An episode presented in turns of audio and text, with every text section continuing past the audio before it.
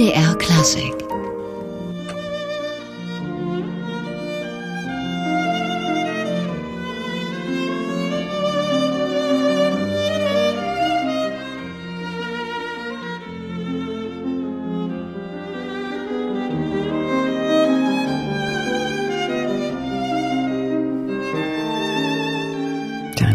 Wunderschönen Bratschenklänge stammen aus der Feder von Henri Vieuxtemps und gespielt hat Thomas Selditz zusammen mit Wladimir Stupel. Thomas Selditz, der sein Instrument als Professor an der Universität für Musik und Darstellende Kunst lehrt. Er ist der neue Präsident des Instrumentalwettbewerbs Neukirchen im Bereich Saiteninstrumente. Herr Selditz, herzlich willkommen. Schönen guten Tag. Herr Selditz, Ihr Amtsvorgänger war der Cellist Julius Berger. Der hat die Präsidentschaft etwas unvermittelt abgegeben mit Ihnen als ausdrücklichen Nachfolgekandidaten. Sind Sie davon überrascht worden oder konnten Sie sich in Ruhe vorbereiten auf den Amtsantritt? Ja, natürlich ein bisschen überrascht schon. Ich habe 2017 zum ersten Mal davon gehört, als ich äh, in Magnerkirchen war und den Vorsitz in der Fachjury Viola übernommen hatte. Professor Julius Berger bat mich damals zu einem Gespräch und erklärte mir, dass er beabsichtigt, sich zurückzuziehen von dieser Position und dass er einen Nachfolger sucht. Wir beide kennen uns seit, ja, ich würde sagen, fast 15 Jahren inzwischen als Kammermusiker und auch als Kollegen auf diesem Wettbewerb und haben ein sehr vertrauensvolles Verhältnis zueinander. Insofern hat mich die Anfrage nicht vollkommen überrascht. Er sagte damals auch noch, du bist im Plauen geboren und du hast deinen Weg ja in der Welt gemacht und komm doch für dieses Amt, für diese Aufgabe zurück nach Magnerkirchen. Das ist eigentlich, fand ich, eine sehr schöne Einladung, die mir ausgesprochen hat. Er hat mich dreimal eingeladen, schon in die Jury nach Magnerkirchen, um dort der Fachjury Viola vorzustehen. Für mich ist das eine ganz große Ehre auch gewesen, dass er mich gefragt hat, weil ich ihn als Menschen und als Musiker unheimlich schätze. Ich habe das eben dort mehrmals erleben können, wie er mit ganz großem Feingefühl die Geschicke des Wettbewerbes so geleitet hat. Und ich möchte mich jetzt hier an der Stelle auch gleich bedanken für die Unterstützung der beiden Mitarbeiterinnen aus dem Organisationsbüro in Magnerkirchen, die im letzten Jahr mir jede erdenkliche Hilfe haben zuteilkommen lassen und mir damit den Einstieg natürlich sehr, sehr erleichtert haben. Und Sie sagten es gerade, Sie stammen aus Plauen. Ist das da jetzt sowas wie ein Heimspiel für Sie? Heimspiel. Ja, in den letzten Jahren habe ich bei meinen Aufenthalten in Magnerkirchen diese ursprüngliche Heimat von mir wieder gespürt. Es sind vor allen Dingen die Erinnerungen an die Umgebung und die Natur. Ich bin ja schon sehr lange aus dieser Gegend weg. Ich bin in Plauen geboren, das stimmt. Meine beiden Eltern waren dort am Theater engagiert. Meine Mutter war dort Sängerin und mein Vater, Reinhard Kiesling, war dort Dirigent. Und sie haben beide Plauen verlassen, als ich vier Jahre alt war, in Richtung Potsdam bzw. Berlin. Und aufgewachsen sind Sie, glaube ich, auch in Berlin. Aber das ist doch dann äh, sowohl was die Lebensart angeht, als auch musikalisch äh, sicher eine ganz andere Welt.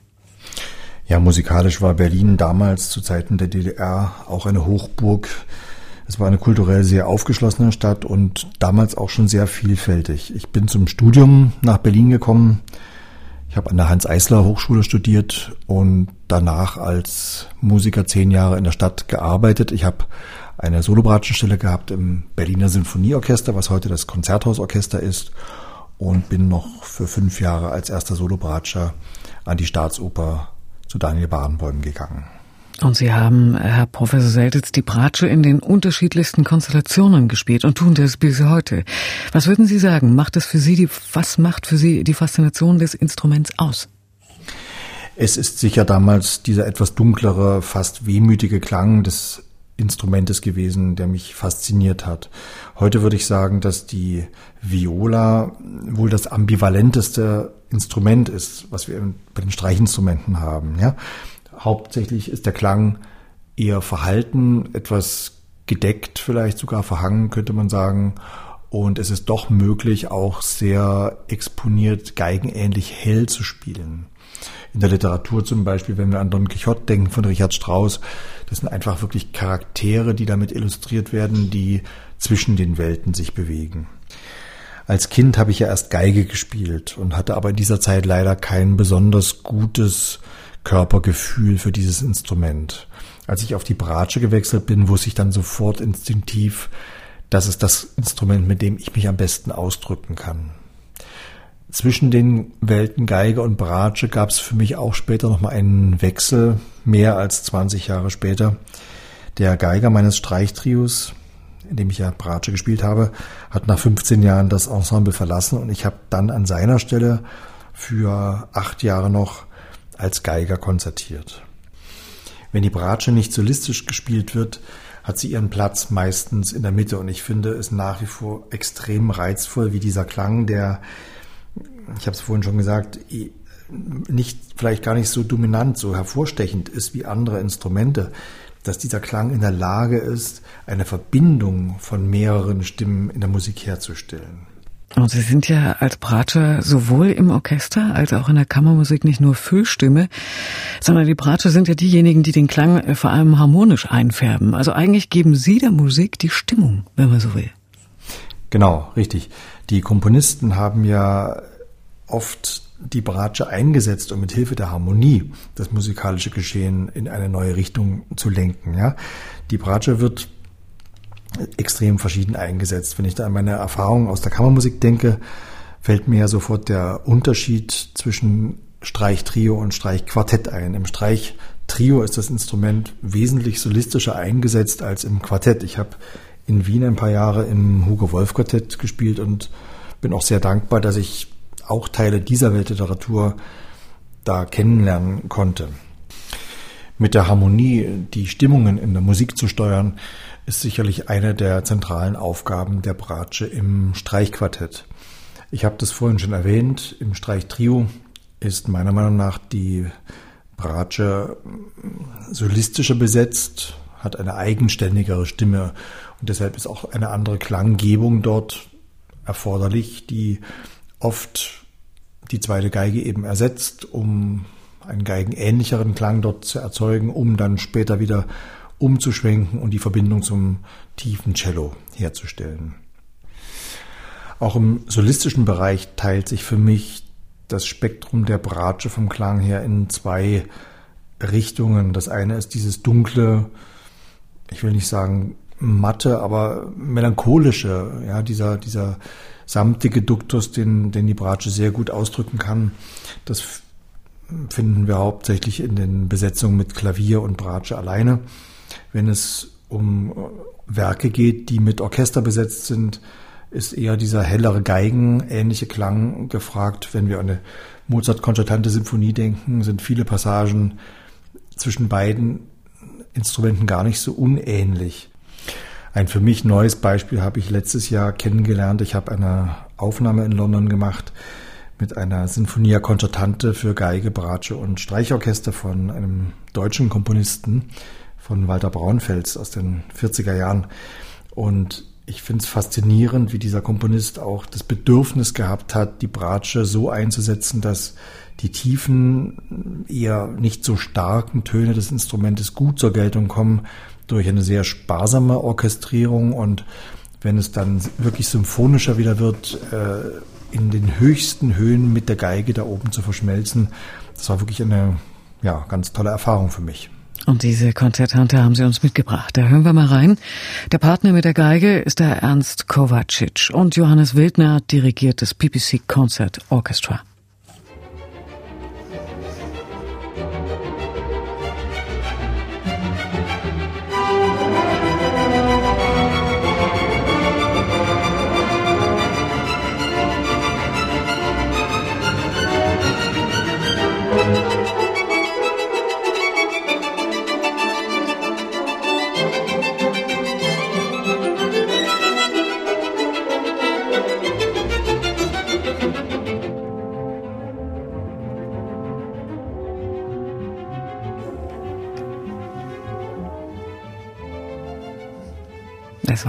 Eindruck aus der beeindruckenden Konzertante für Violine und Viola von Walter Braunfels mit dem Geiger Ernst Kovacic.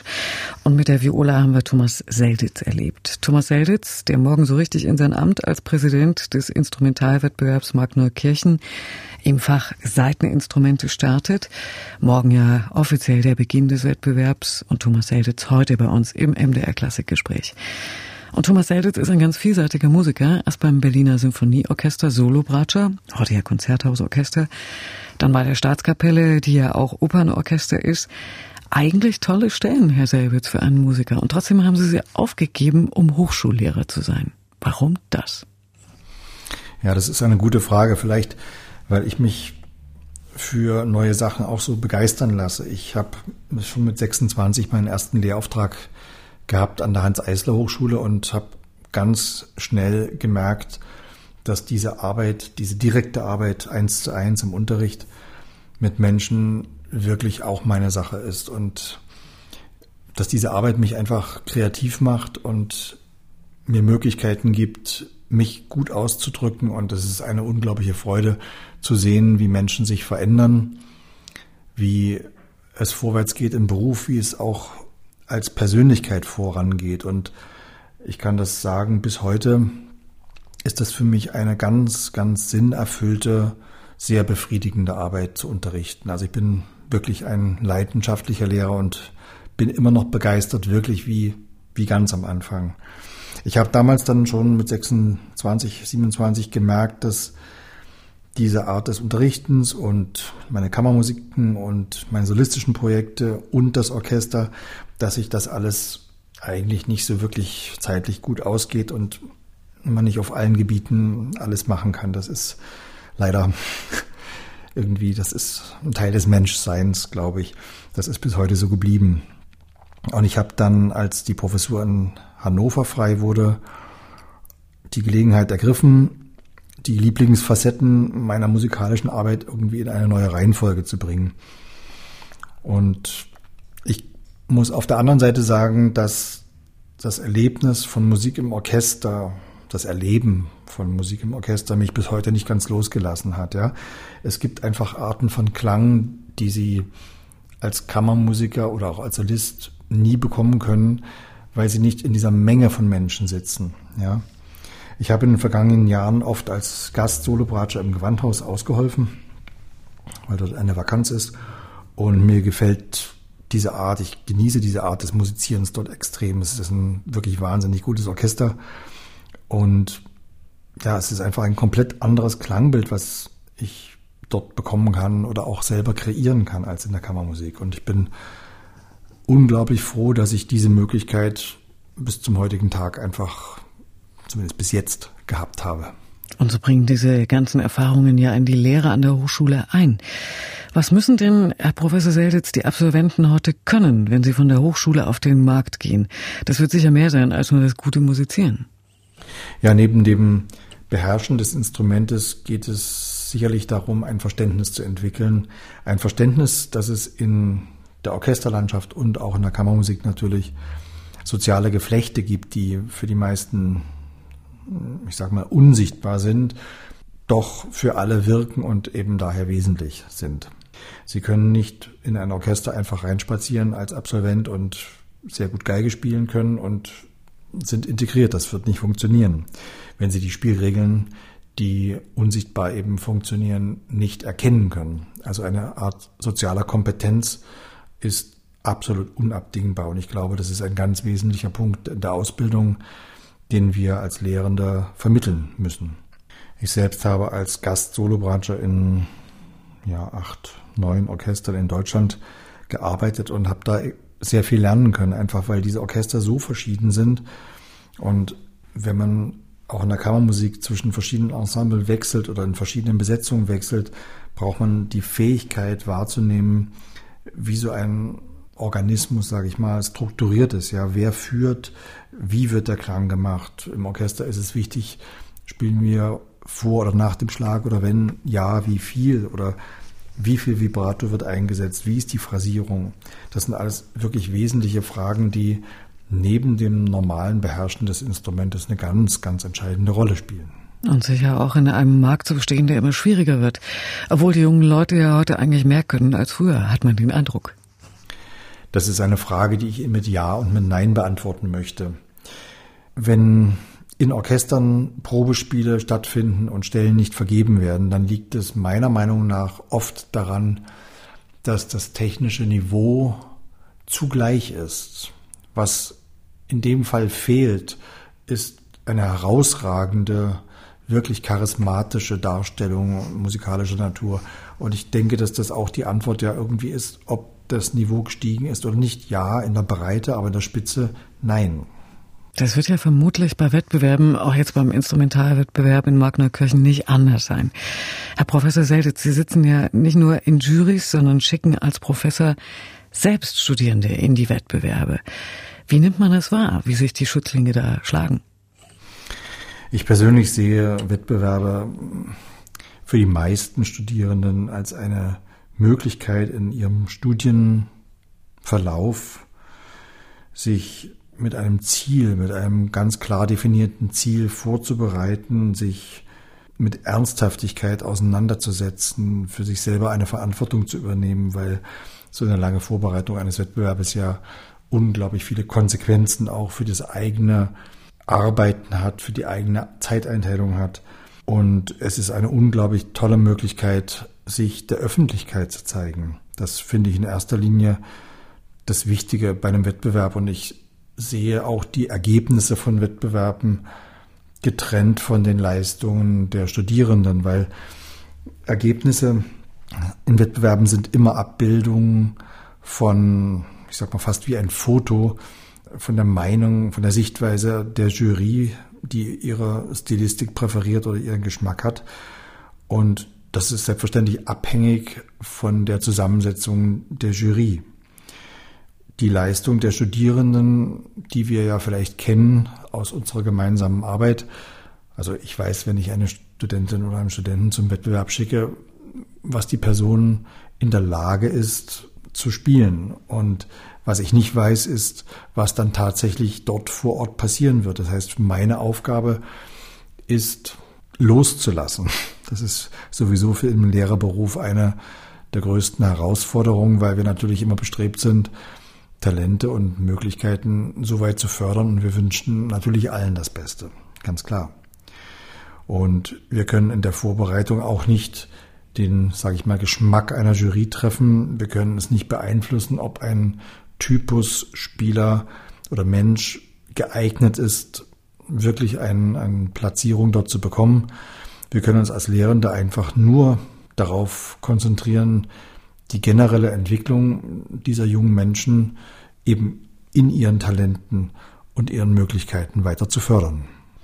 Für mich als Lehrer ist natürlich auch sehr wichtig, dass von der Seite der Studierenden das Engagement und der Wille kommt, sich für Wettbewerbe zu interessieren. Ich habe hier gerade vor mir liegen den Länderspiegel vom diesjährigen Wettbewerb in Magnerkirchen in den Fächern Cello und Gitarre und ich kann Ihnen sagen, dass wir bei 71 Teilnehmern im Cello, die zugelassen wurden, 13 aus Südkorea haben, mit bei weitem die höchste Teilnehmerzahl. Deutschland liegt hier bei acht Teilnehmern, Frankreich bei elf, Japan bei vier, Ungarn bei drei. Bei Gitarre sieht es so aus, dass Südkorea mit sieben die Spitze hält und Italien, Frankreich, Deutschland mit jeweils vier vertreten sind.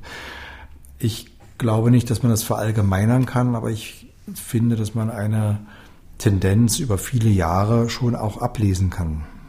Wir sprechen hier bei MDR Klassik mit Professor Thomas Selditz, dem Präsidenten des morgen beginnenden Instrumentalwettbewerbs in Magnerkirchen im Bereich Seiteninstrumente.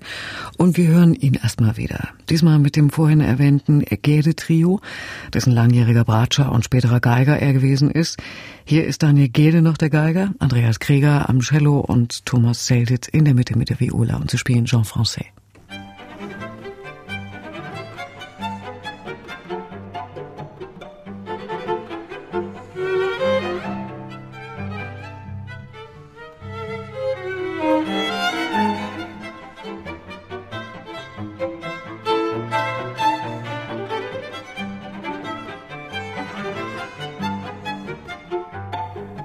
Das Gede-Trio mit Thomas Selditz als Bratscher spielte hier Jean Francais. Und Thomas Selditz, der Präsident des morgen beginnenden Instrumentalwettbewerbs in Magnerkirchen im Bereich Seiteninstrumente, ist heute bei uns im MDR Klassik Gespräch. Herr Professor Selditz, wir hatten gerade darüber gesprochen, dass die europäischen Musikstudenten äh, bei den Teilnehmerzahlen in Magnerkirchen nur im Mittelfeld liegen. Die Koreaner sind ganz vorn. Nun wissen wir ja, die Musikhochschulen sind auch viel internationaler geworden. Auch da sind mittlerweile viele asiatische Studierende eingeschrieben. Aber die werden äh, ja jetzt nicht überproportional bei Wettbewerben mitmachen, oder doch? Diese Frage lässt sich schwer oder vielleicht sogar gar nicht beantworten. Ich glaube, dass der europäische Markt eine hohe Attraktivität hat für Musiker aus der ganzen Welt, weil es historisch so gewachsen ist. Ja. Wir haben dadurch bedingt eine hohe Dichte an Orchestern. Wir haben einen Kammermusikmarkt, der floriert. Und ich glaube, dass ich spreche jetzt hier nicht nur für die Streicher in diesem Magner Kirchner Wettbewerb, sondern auch für die Bläser, dass die meisten Instrumentalisten nach Europa kommen, um im Orchester eine Stelle zu haben. Und das ist sicher ein Grund für die hohen Teilnehmerzahlen aus den asiatischen Ländern. Letztendlich ist das natürlich jetzt hier nur eine Passzugehörigkeit, die ausgedrückt wird in diesen Statistiken, aber dennoch ist es eine Vergleichsgröße. Haben Sie vorhin gesagt, bei der Bewertung im Wettbewerb, auch in Markneukirchen, hängt viel von der Jury ab. Es gibt ja sicher allgemeingültige Kriterien, aber doch dann auch ganz individuelle. Sie hatten vorhin selbst gesagt, äh, das kann man auch nicht voraussehen, wohin da eine Jury vom Geschmack her tendiert. Wie wichtig ist da eine, sagen wir mal, demokratische Besetzung der Jury und wie bewertet man dann? Ich glaube, dass die Jurys in beiden Instrumenten sehr breit aufgestellt ist. Mir lag sehr viel daran, neben den bereits arrivierten und gestandenen Persönlichkeiten, die auch teilweise schon Jahrzehnte federführend sind in ihren Instrumenten, der jüngeren Generation einen Platz zu geben, die auch bereits sehr verdienstvoll und sehr erfolgreich sowohl im solistischen Bereich als auch im Unterrichtsbereich tätig sind. Und wie wird der Wettbewerb in Magneukirchen ablaufen? Was wird verlangt von den Teilnehmern? Für beide Instrumente haben wir je drei Auswahlprüfungen vorgesehen und anschließend für die drei oder maximal vier Finalisten noch eine Orchesterrunde. Ich freue mich sehr, dass die Gitarre in diesem Jahr auch wieder dabei ist. Geige, Bratsche, Cello, Kontrabass sind die Instrumente, die in den letzten Jahren sich jeweils zu zweit abgewechselt haben. Und wir haben in diesem Jahr, wie gesagt, die Gitarre wieder mit dabei. Ich freue mich sehr auch, dass die Beteiligung in diesem Fach sehr hoch ist im Verhältnis zu anderen Wettbewerben, die es auf der Welt gibt. Ich finde das ein sehr gutes Zeichen für den Wert des Wettbewerbes. Wir haben 48 angemeldete Teilnehmer für die Gitarre dieses Jahr. Aus den Erfahrungen der ganzen vorherigen Jahre haben wir beim Cello auch sehr hohe Bewerbungszahlen erwartet. Und ich habe mich deshalb entschieden, erstmalig per Audiodatei diesmal eine Vorauswahl zu treffen. Ich habe drei Kollegen gefunden, die 71 Teilnehmer zum Wettbewerb zugelassen haben aus der doch stattlichen Zahl von 121 Anmeldungen. Ganz reibungslos geht so eine Wettbewerbsvorbereitung natürlich nicht vonstatten. Die Zeiten ändern sich und damit auch die Sitten. Wir haben zum Beispiel bei den Audiodateien feststellen müssen, dass einige Bewerber sich fremder Aufnahmen bedient haben. Das ist dann im Büro aufgefallen, weil die Metadaten teilweise nicht gelöscht waren und wir konnten bei YouTube dann nachschauen und die Interpretationen teilweise doch recht bedeutenden Persönlichkeiten zuordnen. Das ist natürlich nicht sehr schlau, weil auch die Studierenden sollten natürlich wissen, dass wir mit dem Computer umgehen können und dass man solche Dinge vielleicht doch herausfinden kann. Ja, und das andere betrifft Anmeldungen. Früher wurde ja die Post äh, bemüht und der Postweg musste eingerechnet werden. Heute ist das alles online per Klick zu erledigen. Und das hat zur Folge gehabt, dass wir im Büro zwei Wochen vor dem Anmeldeschluss im Cello, glaube ich, 20 Bewerbungen hatten und langsam kalte Füße bekamen. Und dann kam in letzter Minute, also wirklich in den letzten Stunden, noch 80, 90 Bewerbungen auf den Server eingetrudelt, der dann richtig heiß gelaufen ist. Also das hat sich auch ganz deutlich verändert. Da wird also auch richtig reingeschummelt sozusagen. Wer hätte das gedacht? Aber man ist ja offenbar schon ganz gut digital gewappnet. Herr Selbitz, der Magnerkircher Wettbewerb ist ja neben dem, dass es schon sehr lange besteht, der hat ja auch die Besonderheit dieser direkten Nähe zum Instrumentenbauerhandwerk. Wie wichtig ist das für das Selbstverständnis des Wettbewerbs? Ich glaube, dass das noch so aktuell ist wie zu den Zeiten, wo dieser Wettbewerb ins Leben gerufen wurde. In den 50er Jahren gab es dreimal einen Geigerwettstreit, der national nur ausgetragen wurde, wo es eigentlich darum ging, dass die Instrumentenbauer die Musiker nach Magnerkirchen locken wollten, um sie für ihre Instrumente zu interessieren. Und Ende der 60er Jahre wurde es dann letztendlich ein internationaler Wettbewerb, der über die Grenzen der damaligen DDR hinaus die Instrumente auch bekannt gemacht hat. Es gibt natürlich Wettbewerbe heutzutage, die an große Städte und äh, Konzertsäle geknüpft sind oder an Rundfunkanstalten. Magnerkirchen hat einen anderen Ansatz dafür. Ja. Ich habe letztens auf der MDR-Seite, Website, eine sehr schöne Beschreibung dieses Ortes gefunden, die ich hier kurz zitieren möchte. Magnerkirchen liegt abseits der Metropolen verträumt im südlichsten Zipfel von Sachsen. Ich finde das eine ganz hinreißende Beschreibung dieses kleinen Ortes.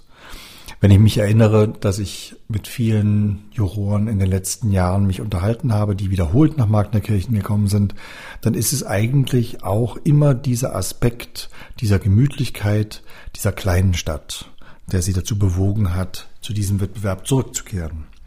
Alleinstellungsmerkmal auch, dass die Instrumentenbauer zeitgleich während des Wettbewerbs ihre Ausstellungen machen, die Instrumente nach Möglichkeit direkt vor Ort zur Verfügung stellen oder die Teilnehmer einladen zu einem Besuch in ihren Werkstätten. Wir haben in diesem Jahr wieder viele Sonderpreise, Sachpreise, die aus dem regionalen Handwerksbetrieben kommen. Wir haben zum Beispiel eine Konzertgitarre im Wert von 6.500 Euro, die dem ersten Preisträger noch zusätzlich zur Verfügung gestellt werden wird. Und das sind dann schon richtige Werte und Wertanlagen fast. Bevor wir weiterreden, Herr Professor Selditz, Ihr Instrument also ist die Bratsche, die ist in diesem Jahr nicht dabei, aber wir hören sie trotzdem, gespielt von Ihnen selbst mit Wahid Kadem Misak, Violine, der auch die musikalische Leitung hat.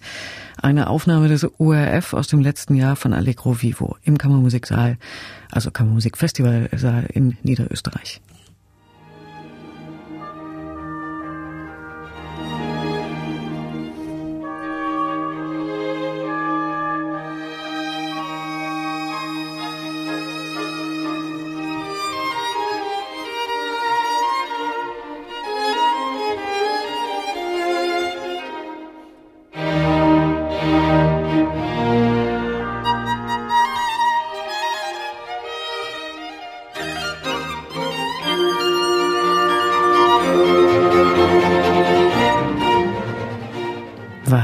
Isak und Thomas Selditz, Violine und Viola mit Mozart Sinfonia Concertante.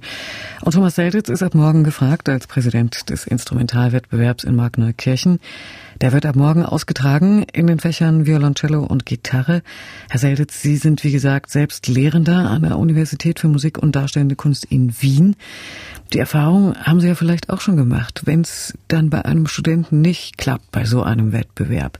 Wie baut man den wieder auf? Das hängt natürlich jeweils vom Typ ab. Manche nehmen es sich sehr zu Herzen und finden die Bewertung ungerecht. Manche können sich selber gut einschätzen. Manche hatten ein gutes Gefühl oder ein schlechtes. Also das kann ich jetzt gar nicht generell sagen. Ich finde ganz wesentlich und auch schön und wichtig bei diesem Wettbewerb, dass die Jurymitglieder allen Teilnehmern, die ausgeschieden sind nach den Bekanntgaben, dann zur Verfügung stehen. Teilweise sind das dann auch mehrere Stunden, wo wirklich im persönlichen Gespräch Beratungen auch durchgeführt werden. Die Lehrer, die zu Hause sind, können ja, oder auch wenn ich selber Studenten habe, die ich äh, zu Wettbewerben schicke, ich habe ja nie den Überblick über alle, die in dem Augenblick gespielt haben. Ich kann mir vorstellen, wie meine eigenen Studenten spielen, aber ich kann mir nicht vorstellen, wie die Konkurrenzsituation in dem Augenblick ist. Und wenn ein Juror sich die Zeit nimmt und in einem ganz persönlichen Gespräch einem Kandidaten den Vergleich auch erklären kann, ist das das Beste und das Wertvollste, was diese jungen Menschen mitnehmen können von dieser Situation. Und für Sie geht's dann nach Magnerkirchen wieder zurück nach Wien. Herr Professor Selditz, Sie waren, glaube ich, zuvor an der Hochschule in Hamburg. Was verschlägt einen denn von der Nordsee nach Wien? Ist es nicht ein kleiner Mentalitäts- und Kulturschock? Ja, Kulturschock. Wien ist anders. Das stand zumindest früher an der Autobahn in Wien, wenn man da reinfuhr. Wien ist, in Wien ist die Musik zu Hause. Punkt. Aus meiner Sicht es ist eine Stadt, die schon von jeher die Musiker und die Komponisten angezogen hat. Und ich finde es einfach unbeschreiblich, wie normal klassische Musik in ein gesellschaftliches Leben integriert ist. Ich meine, Musikangebote in Wien sind so vielfältig. Es ist für die Größe der Stadt enorm, was hier stattfindet und ich habe eine starke Affinität auch zu österreichischen Musikern vor vielen Jahren schon bekommen, weil ich durch einen ehemaligen Kollegen aus der Zeit in Hannover für Kammermusiken ganz oft in Österreich unterwegs war und habe dann eines Tages, als die Gelegenheit sich bot und meine private Situation so war, dass ich diesen Schritt auch für mich machen konnte, entschieden, ich probiere es einfach und wenn ich die Stelle bekomme, gehe ich auch dorthin und bereicher mein ganzes Leben um einen weiteren Aspekt des Ausprobierens. Ja, wenn man das nicht erlebt, kann man wahrscheinlich darüber lesen oder davon hören, aber es selber zu erleben ist für mich einfach eine ganz wichtige, wesentliche Sache. Dann freuen wir uns, dass Sie da trotzdem den Weg ins Vogtland nach Markneukirchen gefunden haben. Wir waren im Gespräch mit Thomas Selditz, dem Präsidenten des morgen beginnenden Instrumentalwettbewerbs Markneukirchen. Herr Professor Selditz, ganz herzlichen Dank. Dankeschön. MDR Klassik